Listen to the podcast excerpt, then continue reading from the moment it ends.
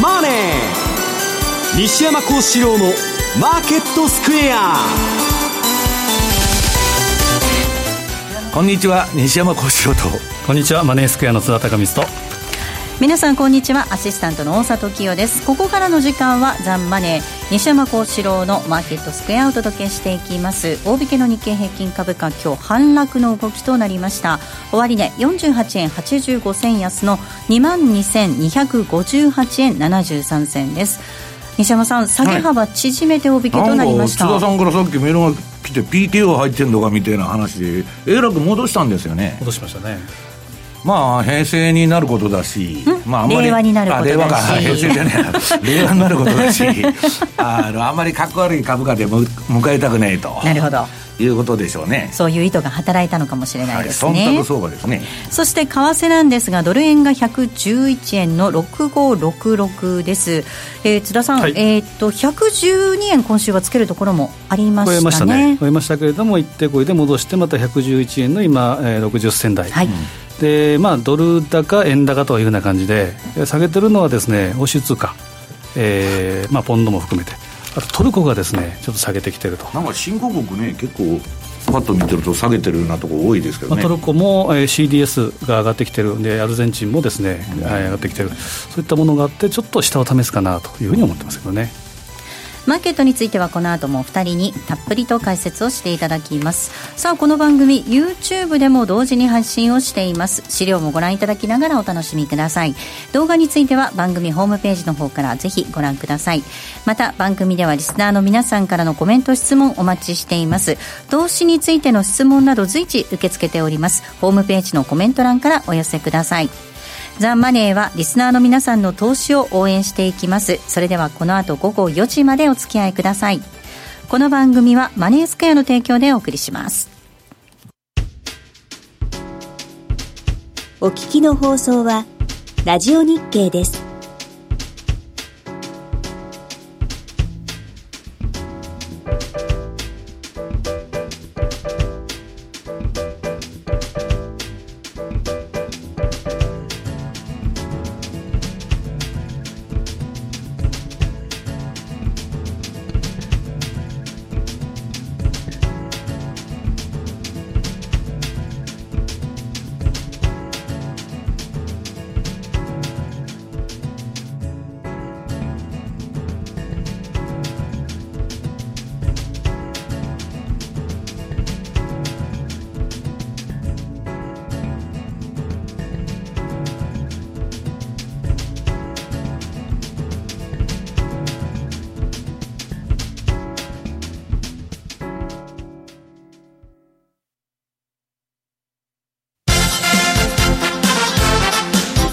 トゥデイズマーケットです。今日のマーケット簡単にまずは振り返っていきます。大引けの日経平均価、えー、日経平均株価、先ほどもお伝えしましたが、今日は反落の動きとなりました。終値、ね、48円85銭安の22,258円73銭。トピックスが2.35ポイントのマイナス1617.9 3でした。東証一部売買高概算で13億1805万株、売買代金が2兆5756億円でした。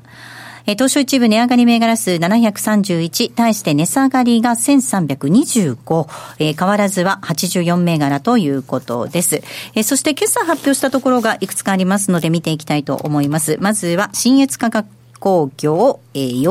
4063です。えー、前期の決算発表しまして、売上高が10.6%増、営業利益で19.9%増、経常利益で22%増、増収増益での着地となりました。なお、今期の見通しについては、開示が可能となった時点で速やかに開示するということです。えー、今日の終値、45円安の1430円で大引けでした。それから日立製作所行きましょう。6501です。えー、売上収益1.2%増で、当期利益が14点、えー、34.6%減、当期利益が34.6%減、えー微増収、えー、大幅減益となりました。えー、今期の見通しです。売上収益で5.1%減。一方の当期利益については69.1%増となる見通しです。日立製作所が22円高の3689円で大引け。そして村田製作いきます。6981です。売上高14.8%増、営業利益で63.4%増ということで、2桁の増収増益で着地となりました。一方、今期についてなんですが、えー、こちらが、売上高で0.3%増、営業利益で17.5%減ということで、えー、売上高はほぼ横ばい、営業利益で、えー、減少を見込んでいます。村田製作6981、今日は5960円、26円のマイナスでした。最後もう一つソニーだけいきたいと思います。6758です。えー、前期の決算、売上高及び営業収入で1.4%増、営業利益で21.7%増となりました。えー、一方、今期の見通しです。売上高及び営業収入で1.5%増、営業利益については9.4%のマイナスになる見通しです。9.4%減となる見通しです。ソニーが、えー、6758です。今日の終値45円安の5212円で大引けでした。為替の動き確認します。えドル円この時間111円の6768、ユーロ円で124円の3840です。ユーロドルが1.113740となっています。えでは、津田さん、マーケットのポイントお願いいたします。はい、えー、まず振り返りでいうと、今週の相場同意となったのはですね、24日の、えー、豪州の四半期の CPI、これが事前予想よりも悪かったと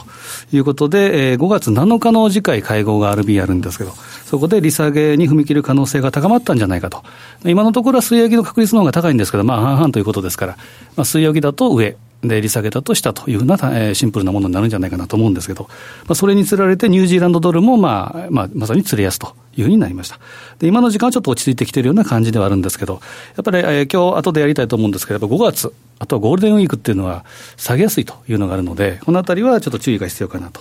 で、これから気をつけるべきっていうのはもう、えー、明日から始まる10連休。で、私もですね、あの、インターネットバンキングやったんですこれが混み合ってですね、入れない。ATM もね、銀行ですごい人が並んでますよ、ね。長蛇の列ですよ。知らん間にその休みだということで、あ銀行休みかと思った人が、まあ、私も含めてですね、多いと思うんですけど。え銀行休みなんだっけ？全然気にしてなかった。休みなんじゃないかって思うぐらいっていうことですよね、つな、がらなかったわけですもんね。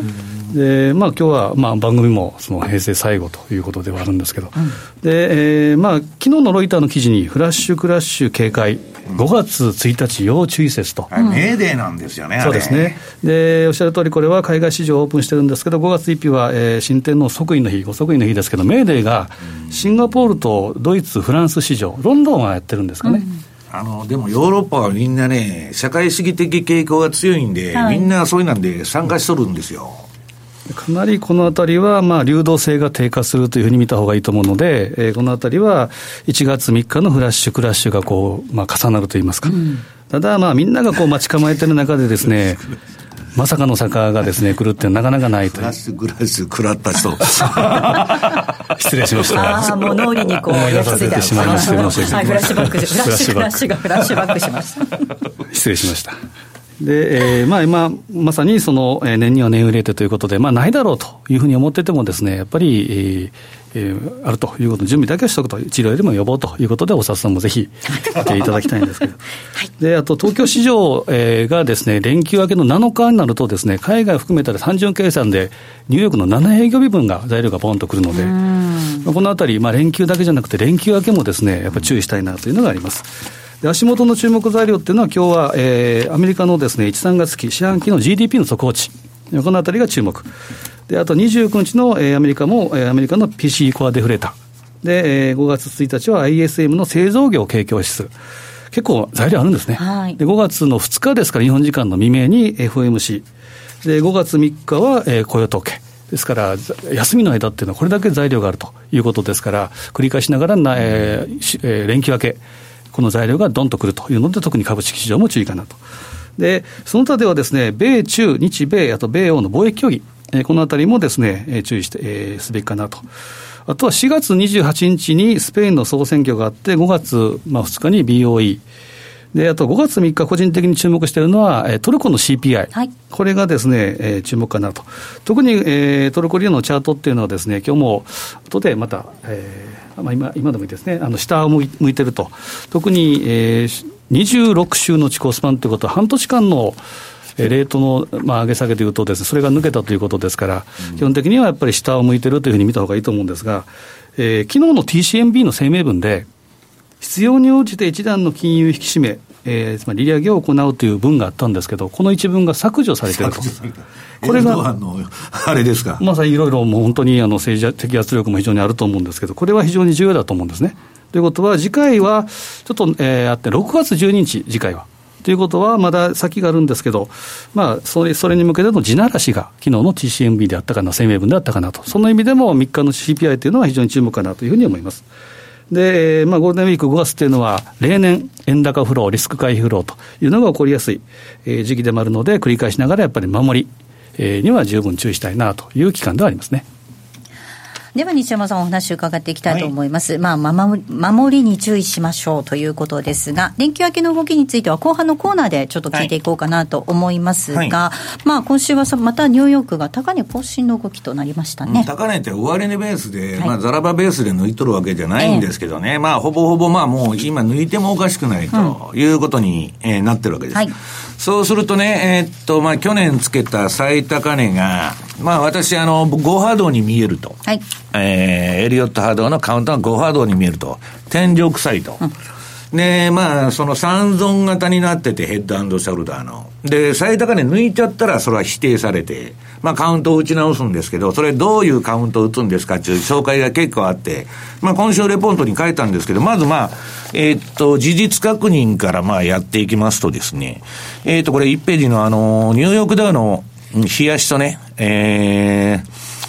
大統領の金融作業部会ですね、えー、市場下落防止チームっていうのが去年のクリスマスから、あの、動いてまして、はい、まあ株を下げないようにするという動きが続いてるわけです。で、これはまあ、あの、最初は12月26日の年金 PKO、うん、えー、640億ドル、まあ、日本円にして6.6兆円ぐらいですか。えー、債券をですね、年金の機関投資家に売らして株を買わしたと。で、そこからずっと PKO が始まってて、まあ、今やもう、えー、っと、利上げはないと。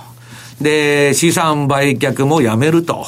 で、まあ、QE を高級化すりゃいいんじゃないかと。もう永久にやっとりゃいいじゃないかと。日本みたいなあの平成ずっと金融緩和やってたけど、全然インフレにならないのなら、それでいいじゃないかみたいな話まで出てきてですね、まあかなり楽観的になってんですけど、えー、次にですね、その SP がまあ終わ終値ベースで高値抜いたと。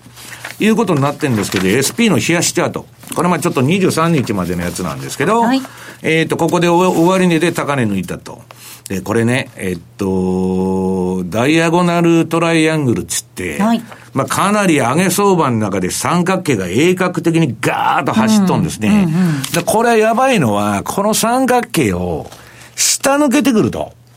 ドスンと今日る可能性があるんです、はい、相場。パターンとしてね。で、上抜けてもまああんま大したことないと。うん、上抜けの方はね、ずっとまあ上がってきてる流れですから、そういう今微妙なとこにあって、ただし、えー、伝統的な機関投資家ですね。まあ、あの、いわゆる、まあ、えー、あらゆるセクターがいるわけですよ。その、はい、えー、ファンドだとか、投信だとかね、個人だとか、うん、まあ、ほとんど誰も参加してないという市場になってまして、その中で、えー、値段だけ青天井で最高値、うん、えー、終値で、あ、終値ベースの高値を更新したと。で、SP500 とですね、えー、その出来高の15日平均を皆さん見てもらいますと、えーと、この3ページですね。凄まじく出来高が落ちてて、価格だけ上がってると。はい、これあの、出来高と価格のダイバージェンスっていう現象でですね、あんまりいい相場じゃないんですね。えー、まあ誰かが釣り上げとるだけというですね、はい、えー、相場になってると。で、さて、じゃあ、エリオット波動はどうなるのかと。SP が終値で、えー、高値を更新したと。いうことで、SP500 のこれ、週足と、えー、SP、S&P500 がですね、史上最高値を超えた場合の波動カウントと。はい、今までは、えー、っと、この、えー、っと、2000なんだっけ？これいくらだっけ？えー、2940.41。はい。これ去年の高値が、私は5波動の5と。うん。仮にカウントを、はい、打ってたわけです。天井臭いと。で、ヘッドショルダーの形に見えると。まあ今でも見えるんですけど、で、これが最高値抜いちゃうと、普通ですね、あの、相場に大きな変動が起こった場合は、大元の波動から全部カウント打ち直しっていうこともあるんですけど、うんこれはですね、何にもこの4までのこの赤でついてる丸、1、2、3、4まで何の変更もない。はい、で、この4からの5波動が今1、2、で、この前5と打っといたところが3じゃないかと。5となってたんだけど、はい、で、えー、それが3で、この前の押しが、えー、今年の、えー、1月2月の押しが4で、で、今5の戻り、また最終波動ですね。この5波の5なんです。どっちにしたって。最終波動。この2009年のボトムから上げとる相場の最終波動という認識には何にも変わりがないと。で、それはパラッと見てもらいますと、次、ナスダック。え、あ、えー、っと、それでですね、あ、その前に、えー、っと、この SP500 もう一回出してもらって、これもですね、これ下 MacD の指標なんですよ。はい。マーク D の、その、えー、っと、あれがですね、下がって、で、価格はですね、値持ちがいいと、うん、あんまいい相場じゃないんですね。これ全部ダイバージェンスっていう現象が起こってるわけです。で、次、ナスダック。えー、これもですね、もう波動カウント、まあ、高値つけた時期が、あの、これは8月31日で、去年の、ナスダックだけ、まあ、かなり早いんですけど、えー、これもですね、もう SP500 とですね、この4の、えー、あの、赤丸からのですね、上げのカウントを修正してるだけで、うん、まあ、最終波動だろうということなんですね。で、あの、レーダー利用がね、最近なんか言っとるじゃないですか。こんなにいい条件が幸運にも重なった相場なかったと。はい、えー、これまでに。あの、レーダー利用さんがですね、うん、そういう要因は徐々に今、はい、全部なくなってきとると。まあ、トランプになってから特にそうですけど。彼が4割下がってもおかしくないって言っとるんですよ。うんだから私はまあどっちにしたって最終波動で、ただ最終波動の怖いのは、いくらでも延長しょんです。はい、日経の1980年代の、あの、相場なんで、5波動の超延長相場っていうのをやったんです。うん、だから、下手に売ってるとですね、担がれて、ちゃんと売りシグナルが出てから売らないとダメなんですけど、まあそうは言いながらですよ。今のまあ、じゃあ、米国株どうなのかと。と、ニューヨークダウのこの順張り売買モデルと。これは私あの、私の標準偏差ボラティリティトレードモデルという順張りのやつなんですけど、これは非常に灰色の L というのが出てるっていうのは、はい、トレンドの中で、トレンド相場の中でさらに強いトレンドを示唆していると。はい、いうような感じでですね、まあ非常に強いと。これ順張りです。はい。で、えー、次にニューヨークダウ冷やしのですね、逆張り売買、売買モデル。これもですね、えー、これだいぶ前に、えー、っと、なんだっけ、これ3月ぐらいかな。あ3月、うん、ぐらいに、逆張りの買いシグナルが出てから、売りシグナルは一回も出てない。いうことで、まあこれもなんかもう両方テクニカル的にはですね、順張りも逆張りも買いになってると。で、この次の波動カウントですね。これもまあ、あの SP とナスダックと同じでですね、えー、この最高値を抜いてくればですね、去年の、えー、26,951ドル。まあ、こういうカウントになりますよと。で、このニューヨークダウンもかっこ悪いのは、下の MacD がわーっと下がってる中で、オシレーターが、価格だけですね、最高値取りに行こうとしとると、あんまりいいサインじゃないと、いうことでですね。で、まあ、テクニカルはそんな感じなんですけど、じゃあファンドはどうなのかと。いや、バブルの誤波動だと。株は最後が一番あるからガンガン行ったらやと。いうファンドが一つ。な、最後が一番よくある、はい、上がるんだから、それボード見てて取りに、えー、取り逃したら損だと。大体でもね、それやるとほとんどの投資家が最後万歳になるんです。自分いいとこ打って外してるのに、またバブル相場が始まって、もう辛抱たまらんと、高値買うんですね。で、じゃあ逃げられるかったら、そのまま持っててドスンというのが多いと。で、うん、そういうこともありますし、まあ、レーダー利用なんかはまあ弱気になってると、どっちか言うとですね、慎重な意見。で、この相場を買っていけるのかどうかというのはね、もうちょっと冷静になって長期的な考えで見てみると、このバフェット指標です。いつでも持ってきてます。 Buffett indicator ですね。株の時価総額を GDP で割った数字が今143.7と、また過去最高値水準にですね、位置してると。これは私はね、ちょ、パタパタパタパタ、トレーディングベースで短期から中期のトレードでね、売ったり買ったりするのはいいと。だけど、長期にここから買ってね、 buy and hold で5年持とうとか10年持とうという時期ではないでしょうと。でね、相場ってね、私も30、えー、30年超やってきましたけど、要するに、今まで成功している人ほどやられるんです。9年半アメリカの株上がってきましたから、おしめさえ買っとれば儲かったと。でずーっと買うんです、下げたら。今のところそれが正解になってんだけど、ただその成功体験が最後、あだとなっちゃうのは、絶対天井で降りられない。天井打ってるのに押し目だっつって次々下げ相場買っていくんですね。で、結局万歳になっちゃうっていうのが、まあ非常によくある例なんです。だから、今のこの株のね、うん、バフェット指標もそうですし、シラー、シラーが出しとるですね、シラー教授。ケープという数字もですね、はい、もう歴史的高値水準だと。いうことでですね、えー、まあ、一回ね、えー、っと、私の周りでもいるんですが、この前、米国株売ったと。はい。で、また上がってきたから、買ってもいいかっつって電話がかかってくるんですよ。うん、いや、それは買うのは勝手ですと。で、ストップロスを、あの、置いとかないとダメですよと。で、一回外したのにですね、バンバンバンバン、またもう辛抱たまらんと、最高値だっていう声を聞くと、そういう気分になってくるわけですよ。で、結局そこで高値掴みになっちゃって、で、最後どうなるかって言ったら、毎回パパターン同じなんですけど、安値でぶん投げる。うん、で、下げ過程では難品入れると。いうのが、ほとんど、そういうことの相場っていうのは繰り返しなんですね。で、私はまあ、どういう動機でね、えー、相場の最後取りに行ってもいいし、慎重にもうやらんつって見てる人もそれでいいと。ただ、いずれにせよ、今の相場に参戦するには、ストップロスが必要と。でね、アメリカの株も、そのドル円相場も、ボラテリティがむちゃくちゃ低いんですよ。これは高い時より気をつけないといけない。うん、いつジャンプして跳ねるか分かんないということなんですね。うん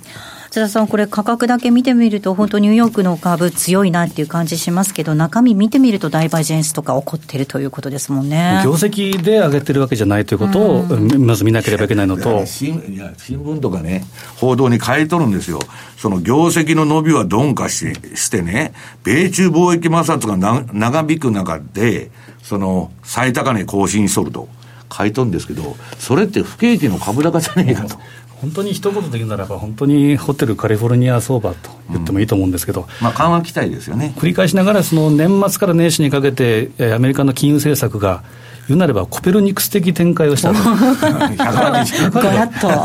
で、まあ、言うなれば、本当にあの額を、まま、曲げて、世におもねった極学和製のようなですね、本当そういう発言をした、それで上げてきたわけですから、でちょっとあの月ごとに時間があればですね、その私も資料、えー、用意して、参考値、日米の株価の月別平均騰落率というの用意したんですけど、はい、過去20年で見たら、やっぱり4月ってニューヨークダウ上げやすいん。ですね。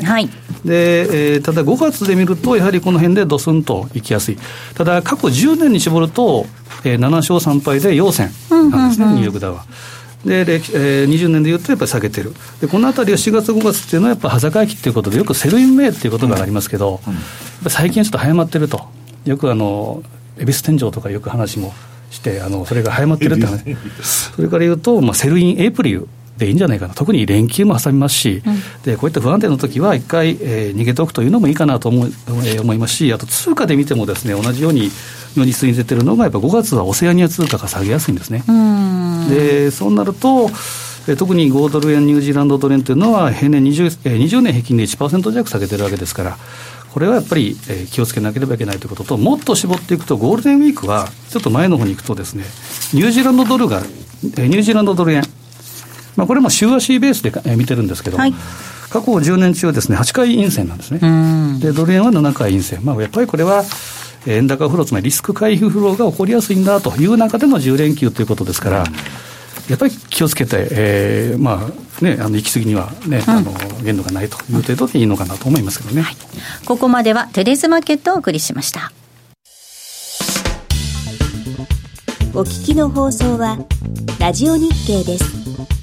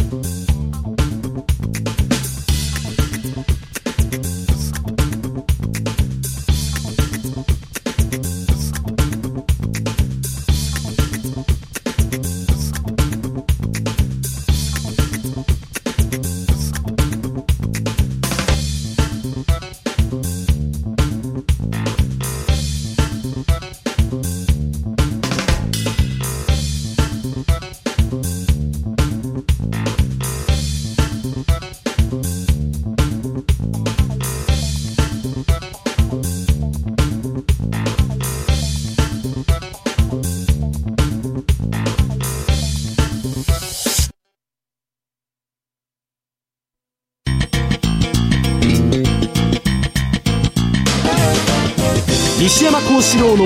マーケットスクエアさあ、このコーナーではマーケットの見方について西山さんにいろいろな角度で教えていただきます。今日のテーマ。ゴールデンウィーク後のボラティリティジャンプにご注意をということです。先ほどね、ボラティリティが低くなってるよというお話ありました、はい、これね、ボラティリティが低いっつうんですけど、私もね、こんなにその動かないというか、ボラティリティベースで、えー、低い相場っていうのはちょっと、あんまり記憶ないんですね。はい、で、これね、えー、っと、このドル円のドル円とオプションボラティリティというチャートを持ってきたんですけど、はい、これ今、7年ぶりの低ボラティリティ相場と言われてるわけです。で、えー、っと、この上のね、緑の、あの、バーチャートがドル円の冷やしです。で、上の赤いやつがこのオプションのボラティリティなんです。で、これ見てると、まあ、過去の、まあ、低い水準をさらに、はい。あの、下回っちゃって、えー、なんじゃこれはと、うん、いうことになってるんです。だからあの、ボラテリティっていうのは高いから注意しなきゃいけないんじゃなくて、低い時にはむしろ怖いんですね。で、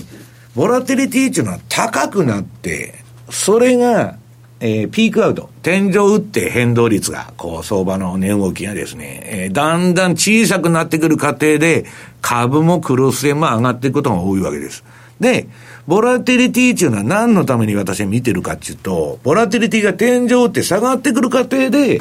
株だとか、クロス円だとか買ってたら安心だと。で、ここまで、えー、下がってくると逆に気持ちが悪いと。これでね、下の、これはね、私のポジションの縦玉からストップロスから何から全部の計算の計測に使ってるトゥルーレンジと、真のレンジっていうのがありまして、真のレンジっていうのは何かというと、1日の最大値幅なんです。窓開けを含めた。だからトゥルーレンジって言ってるんです。それのね、14日平均の、まあ、 Average True Range と、えー、14日の ATR。この緑のラインを見てもらいますと、これも、ちょっと考えられないほど下がってるわけです。こんな気持ち悪い相場ないなと。で、えー、次にね、連休中はまあいろいろ送るとか、 Sell in May とかね、えー、5月は5ドルの安いとか、まあいろんなまあ、あの、データをね、うん、津田さんが今、えー、紹介してくださってるんですけど、まあ津田さんから昨日、えー、ドル円の変化日だと。いうあれが来て、で、次のですね、このドル円の冷やし、満月、新月、月食、日食と。いうようなですね、えー、ものが出てる、えー、チャートをまあ持ってきたんですけど、えー、これのね、えー、赤いなんか、中に×がしてあるのがメリマンの変化日ですよ。で、これがこのまた10連休中にドドドドドドドと出てくるということでですね、で、まあ最近はなんかあのー、どういうんですか、えー、これ見てるとですね、まあ動かない相場なんで、まああれなんですけど、まあ満月転換も結構多くてね、まあなんか知らないけど、ちょっとここまで相場が煮詰まってくるとですね、どっちか動いても、これおかしくないんじゃないかという気がしとるんですね。で、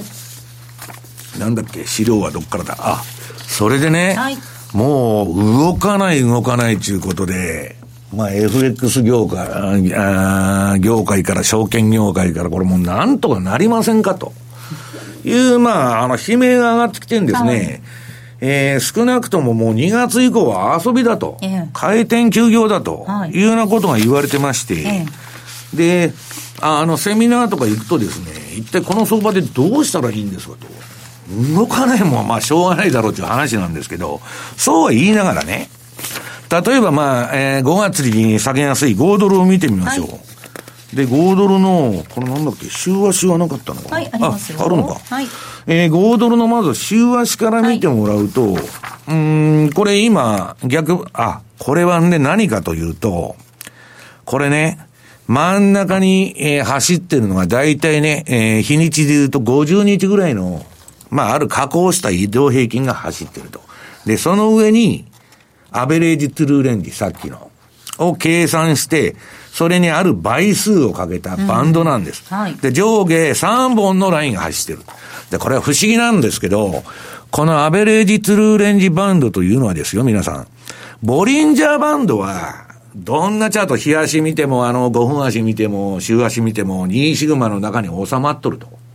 で、これはあらゆる時間枠に、えー、拡張ができるわけです。はい、別に5分足にもボリンジャーバンド使えると。週足にも使える、月足にもと。で、普通はですね、エンベロープっつって、移動平均から何パー離れたなんていうのは指標を使ってると、これ固定の幅で計測してますから、相場の動きを。移動平均から3%とか5%とか2%。これは相場のあんまり役に立たないんです。実は。まあ役に立て、立て方はあるんですよ。私もエンベロープも使ってるんですけど、要するに動的にならないんです、あんまり。で、このアベレージトゥルーレンジっていうのは、1日の最大値幅の平均を計算してますんで、うん、ボリンジャーと同じように縮んだり拡大したりして、はい、株であれ、商品であれ、為替であれ、みんな何分足見ようが、えー、週足見ようが、日足見ようが、月足見ようが、どんなタイムフレームでも、大体このバンドの中に収まる。うん、で、この5ドル円見てもらうと、まあ、この前のあの、超絶フラッシュクラッシュですよ。その大札さんが引っかかれた、引っかかられたという、えー、1月、1月3日のですね、この超、えー、長大な、えー、下髭が出てるとこ、はい、まあこれも大体バンドのとこで止まりましてですね。で、この中で大体相場の、えー、レンジ感というかですね、動くと思ってるんです。で、私が注意してるのは、この、えー、2本目、3本目の間にこの点々点っていうのが塗って、色がついてるんですけど、これの上限下限までいってたらですね、えー、そこで売るシグナルとか反転シグナルが何、うん、何らかの、まあ自分の見てるテクニカルでいいんですよ。別に RSI でもストキャスでも何でもいいですけど、MacD でも。出たら、相場の転換点ポイントになりやすいと。で、えー、次に日足見てもらいますと、まあ、日足はあの、フラッシュクラッシュ、ヒゲ足で飛び出してるんですけど、はい、まあ、それは置いといて、大体もう、今の動かない相場っていうのは、まあ、えー、この中に入るんですけど、動いても入るんです。5分足とかね、10分足見てても入るんです。で、今、5ドルは、この前なんだっけ、これいくらだっけ、えー、売りシグナルが点灯してましてですね、はいドドドドドと下がってるということなんですね。うん、で、ポンド円。ポンド円はね、私大嫌いなあの、ポンドなんですけど、なんかあの、ここ3年4年ぐらいは、非常に順張りも逆張りも調子のいい通貨になってまして、まあブレグジット問題だとかいろいろあって動きやすいっていうのかもわかりませんけど、で、行ってこいが多いんで、はい、逆張りに結構適しててですね、うん、まあ、もっとも間違ったシグナルも教えてくれるんですけど、綺麗にこの ATR チャンネルの中に収まって、まあ、その中でね、逆張りをしとると、まあ、次に冷やし見てもらいますと、まあ、これも大体収まってですね、まあ、あの、逆張りシグナルは、まあ、いいとこでですね、えー、転換点を教えてくれてると。で、重要なのがこの下のね、2本のライン。はい。これ標準偏差と ADX、ADX のが赤で出てんですけど、うん、要するに ADX ちょっと短めの持ってきてるんです、これ。はい。8日のね、えー、はい、スムーズドっていうやつを使ってまして。上がってきてますね。んで、いや、これが、だから両方一緒に上がってる時はトレンドなんですけど、はいうん、まあ今みたいに標準偏差下がって ADX だけ下がってるっていうのはあんま強い相場じゃないと、うん、下げててもですよ。で、一番逆張りに適したポイントは、はい、これ今この図の中ではあんまない、このフラッシュクラッシュのとこぐらいなんですけど、標準偏差と ADX の皆さん上がっとって、天井って下がると。うん、ピークつけて、うんうんうん、そこで逆張りを持ち込むと、ガーンと値幅が取れる可能性が高いと。逆張りの場合はね。ええ。うん、いう話なんですね。うん。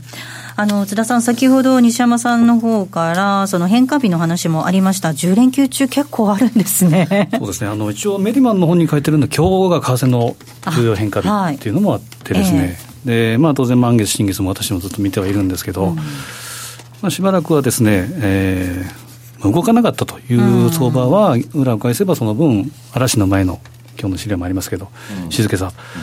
先週ドル円の週間の値幅が45銭ですか、はい、その前までは小売売上までは30銭、えまあ、今世紀最小だというふうに言われてたところが、今週に入っては1円弱ぐらいですか、動いてきてるというのもありますし、まあ、動かない相場がずっと続くわけでもないということですから、うん、このあたりは、まあ、本当に、えー、重要変化も重なってると逆に、これだけ動かないと、まだ動かないかもわからないけど、いつ動き出してもおかしくない。おかしくない。っていうことですよね。はい、そのエネルギーを溜め込んでるということでしょうね。うんうん、はい。うん、いや、だからまあ、そんなことでね、まあ、連休中は気をつけないといけないんですけど、私はね、あの、えー、なんだっけ、1970年代に 2DK のアパートからね、運用を始めてね、世界最大のヘッジファンドになったこのレーダリオさん。はい。ね、史上最高のファンドマネージャーと言われてるんですよ。はい、で、最近あの、日本語版で、えー、プリンシプル。はい、彼の、まあ、昔の本ですよ。やっと日本語版が出まして、まあ、世界中でベストセラーになってるっつうんですけど、このね、やっぱり人、まあ、あの、ダリオっていうのは、ちょっと半端な人間じゃないと。で、非常に世の中の動きよく見てるんですね。で、私もまあ、あの、今週、まあ、いろいろなとこでダリオの話したり、あの、連休中のレポートにはまあ、本も取り上げてるんですけど、まあ、彼がね、言ってんない。もうとにかく今までは、ちょっと信じられないくらいいい条件が揃いすぎてたんだ。企業にとって利益率が、うん、利益なんてね、うん、私が言うのはね、その減税の分じゃないですか。はい、そうですね。で自社株買いもダブついたね、それで金でやってるとかね。うん、で、今ね、私のね、友達がいる証券会社が、まあ、合併の話が出てるわけです。ね。で、いろんなとこと合併交渉して、えー、肌になったり物別れになったりまたひっついたりやっとるんですけど、企業決算なんていうのはね、恐ろしいのはなんで話がまとまらないんだって聞いてると、偶発債務だっつうんですよ。要するに、今の、例えば金融機関の決算いいとか言って、言っとるじゃないですか。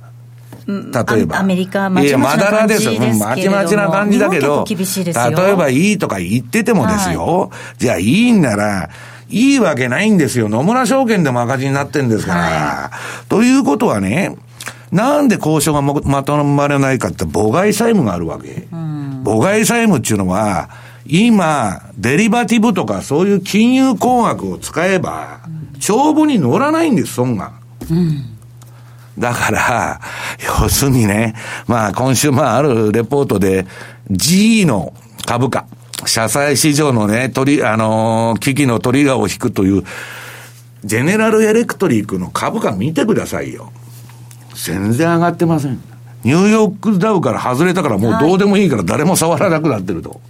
ね。そういうね、非常に危うい繁栄だと。で、津田さん言うようにはっきり言ったら、FRB がやってる相場でしょ。要するに緩和だと。もう永久に緩和なんだと。うん、だからそれが、その緩和期待と、バフェット指数みたいなね、えー、バブルの領域に入っているにもかかわらず、うん、さらに緩和をすると。これがどういう結果をもたらすかっていうのは、皆さんご自身でですね、よく考えた方がいいっていうのは、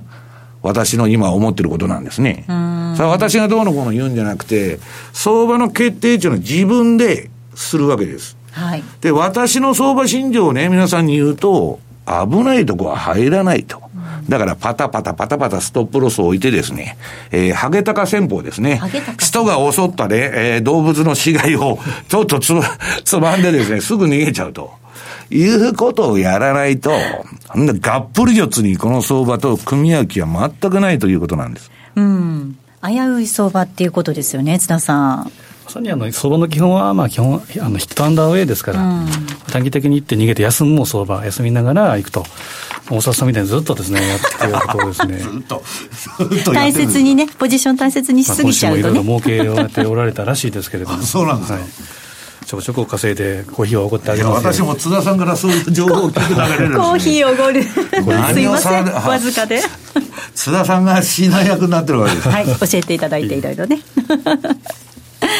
えっとですね、えー、平成最後の取引となる26日、東京株式市場、日経平均株価反落となったんですが、えー、平成最初の取引のあった平成元年、1989年1月9日と比べると、えー、26%の下落と。いうことです。1989年の1月、12月に高値を取ってるんですが、ね、1月と比べると、今の株価は26%の下落だと。いうことです。小さいんですか？あの1月と比べるとっていうことみたいですね、だからその1月と12月で相当その1989年株,、株価が上がったっていうことですよね。だって3万8000いくらから92年に1万4000まで下がっとるんですから、うん、でその前の1989年1月っていうのが12月に比べると、1月か、はい、はいはい、ぐるっとまた12月が3万8910円の高値なわけですね。っていうことみたいですね。なのでやっぱりあの相場はね上がるばっかりじゃないっていうことをねもちろん皆さん身をもって体験はしてると思うんですが。株はね基本はねプラスサムのゲームなんですよ、はい、ねまともな国の株を買えば右肩上がりになっていくんです、うん、でまあ次々ね銘柄が入れ替わらないといけない、うん。その日経人参はいつでも同じ銘柄とか、はい、そういうとこはダメなんです。新陳代謝して、もう10年経ったら全然違うとか、うん、そういうね、やっぱりその一箇所にとど、とどまってですね、そのゾンビ企業を温存していくという、まあ国家の運営スタイルか、あるいは次々とまあ新規の企業が出てきてやっていくかと、まあアメリカと日本みたいなね。そうです、ね、そういう差が、出ちゃうんだと思うんですよ、うん、30年前振り返ってみると、日本企業はほぼ顔ぶれ変わってないけれども。それはね、私は悪いことじゃないと思ってて、うん、少なくともね、90年代までは、日本の企業っていうのは雇用だったんですよ、はい、終身雇用だと、一回入った会社に定年までいるんだというのを前提にやってたと、今、経済界なんかもう、しあの終身雇用なんかありませんってはっきり宣言しとるじゃないですか。ねだから、まあ、要するにですね、えー、その中で、スタイルだけは昔のままずっとやってるわけですよ。と、働く方としては何なんだと。いうことですよね。給料安いし、いつクビになるかわからないと。うん、これはね、そのできる人材っていうのはやっぱアメリカに行っちゃうわけですよ。あまあそういうね、まあ徐々に時代の変化に、えー、伴って日本も変わっていくんでしょうけど。えー、この平成のね、この30年間っていうのを振り返ると、もうじくじたる思いというかですね、うん、えー、まずね、金利がつかないっていうのはでかかったですね。まあ、金利がない世界では、誰も幸せにならないと逆に、うん、低金利なんか喜んでたらダメだってことですよ。うん、経済が死んどるわけですから。ここまではマーケットスクエアのコーナーをお届けしました。FX での資産運用をお考えならマネースクエアで、ミドルリスク、ミドルリターンで、ゆったり、中長期的な資産運用の実現をお手伝いいたします。時間を資産に変えるテクノロジー。特許取得のオリジナル注文、トラリピはいつでも手数料無料。そして今なら FX 新規口座開設キャンペーンを実施中です。期間中の新規成立高に応じてマネースクエアポイントを最大5万ポイントプレゼント。ゲットしたマネースクエアポイントは他のポイントサービスやギフト券への交換、お取引の証拠金としてもご利用いただけます。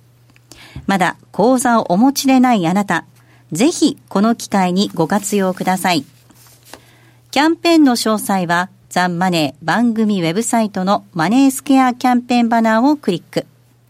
毎日が財産になる。株式会社マネースクエア。金賞番号第2797号。当社の取扱い商品は投資元本以上の損失が生じる恐れがあります。契約締結前交付書面をよくご理解された上でお取引ください。お聞きの放送は、ラジオ日経です。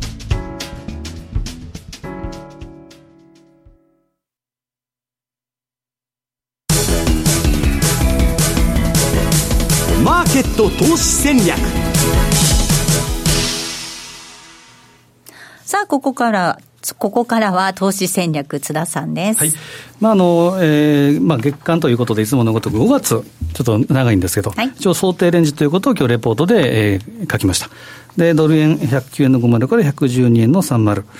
まあ、えー、例えばポンドだったら141円の30から146円の30。はい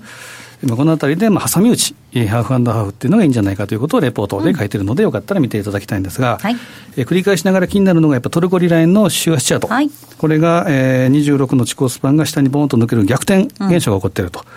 うん、で、こうなると、やはり、えー、下を向いてくる。で、N 波動分析っていうことで、まあ、前回も話したと思うんですけど、そうなると、50、えー、18円の、えー、20銭台ぐらい。で、下手すると、今年1月フラッシュクラッシュ時の18円割れっていうこともあり得ると。これもやっぱ5月3日の CPI、このあたりを注目したいなというふうに思います。あと、ちょっと注目してるのがポンド円。これがですね、冷やしで言うと、ヘッドショルダーズトップ、三尊天井じゃないかと。で、暫定的に言うと144円をネックラインというふうにすると、ネックラインとヘッド、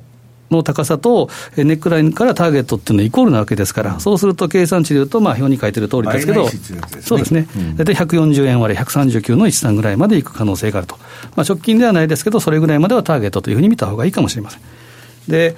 えー、あとは5月全体でいうとですね、まあ、日経平均もニューヨークダウもそうなんですけど、はい、5ドル円が繰り返しながら、やっぱ7割方、えー、陰線であるというところがあって、うんはい、でニュージーランドドル円はゴ,、えー、ゴールデンウィークがぱり安いと。で、繰り返しながら、この10連休っていうのは、くどようですけど、最近、あの、ビル・グロースが言ってる言葉で、うん、市場っていうのは不合理な理由で動くものであると。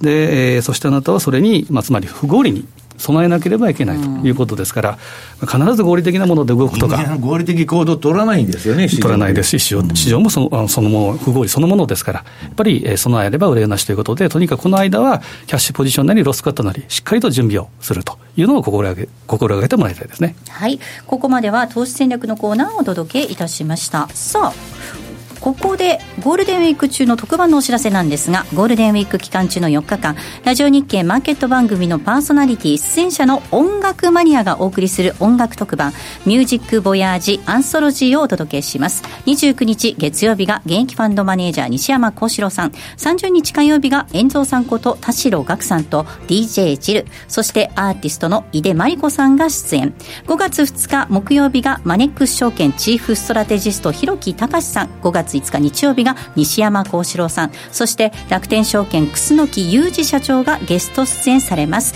いずれの日も夕方5時10分から放送いたします。ミュージックボヤージアンソロジーぜひお楽しみください。